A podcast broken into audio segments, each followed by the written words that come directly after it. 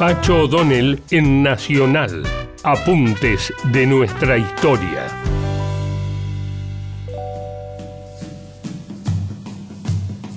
Las noticias que llegaban a Europa de esas tierras nuevas que había descubierto Colón convencían a los europeos que esos extraños habitantes merecían ser cristianizados y civilizados, aunque fuera sangre y fuego, como lo hicieron. Fue necesario poner en duda la condición humana de los habitantes del Nuevo Mundo, a quienes se definía como seres con apariencia de hombres. A ello contribuyó Colón, quien en su diario se refiere tres veces a seres de un solo ojo, como el cíclope griego. No termina ahí la cosa, pues don Cristóbal, en una de sus cartas a don Gabriel Sánchez, le cuenta que a la gente con cola podía encontrársela en la parte poniente de la isla Juana, en la provincia llamada Nuán, a donde nace esta gente.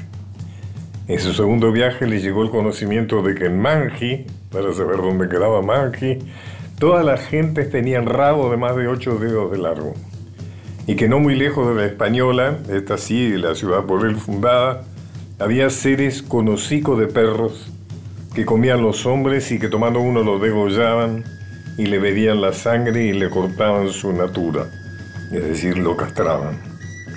No se queda atrás Antonio Pigafetta, uno de los escasos sobrevivientes de la expedición de Magallanes y cronista de la misma, quien cuenta que en una de las tantas islas indianas Vivían hombres que tenían las orejas tan largas como todo el cuerpo, de manera que cuando se acuestan, una les sirve de colchón y otra de frazada.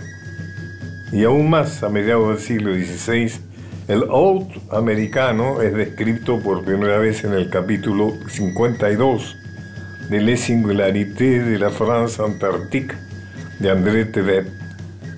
Decía, tiene el tamaño de una mona de África el vientre colgante de una cabeza parecida a la de un niño. Cuando se la captura, suspira como un niño acongojado. Además, a esta bestia nunca se le ha visto comer. Volvé a escuchar estos apuntes de nuestra historia por Pacho O'Donnell en www.radionacional.com.ar.